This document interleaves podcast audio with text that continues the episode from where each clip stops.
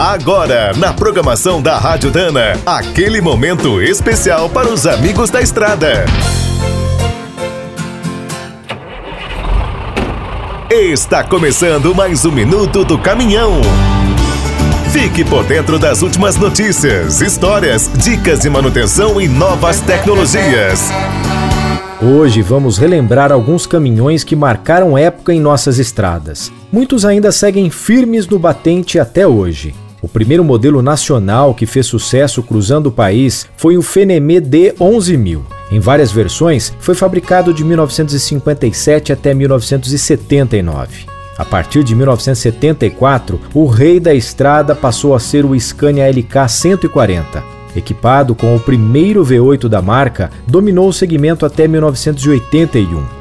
No ano seguinte, em 1982, o Fenemê ganhou um sucessor à altura, o Fiat Iveco 190 Turbo, pena que a fábrica fechou logo depois em 1985.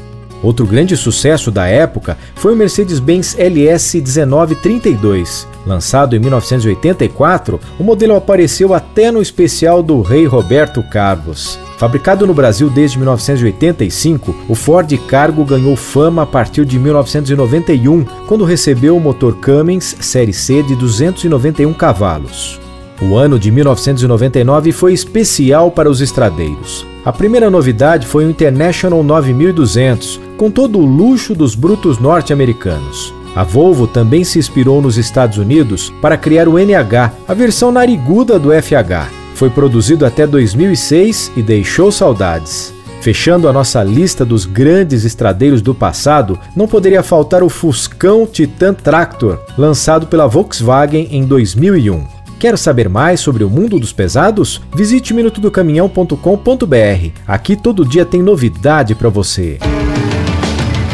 O Minuto do Caminhão é um oferecimento de Spicer e Álvaros, a dupla imbatível em componentes de transmissão, suspensão e direção. Quem é do trecho já sabe, para ficar bem informado, a Rádio Dana é sempre a melhor sintonia.